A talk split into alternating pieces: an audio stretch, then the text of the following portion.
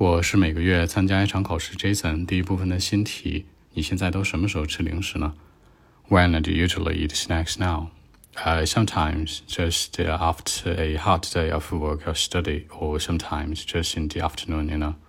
For example, when I feel tired, I would release myself, just eat some chips, you know, or go to game. And by doing so, this is like very, very important to me and refreshing, you know.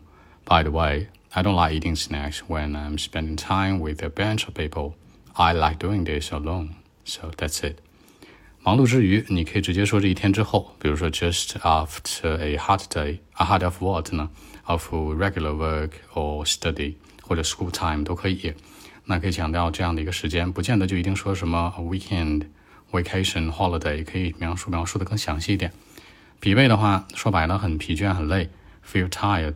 或者直接一个名词也是 OK 的，fatigue 疲倦感，比如说 the fatigue is always always with me 都是可以的。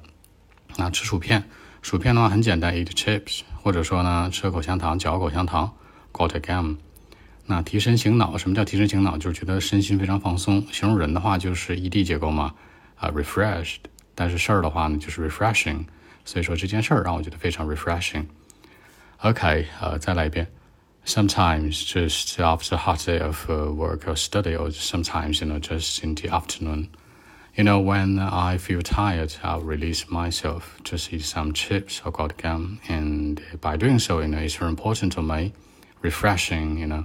By the way, I don't like eating snacks when I'm sitting in a bunch of people or just spending time with a bunch of people.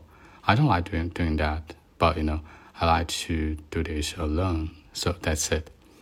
好，更多文本问题，微信 b 一七六九三九一零七。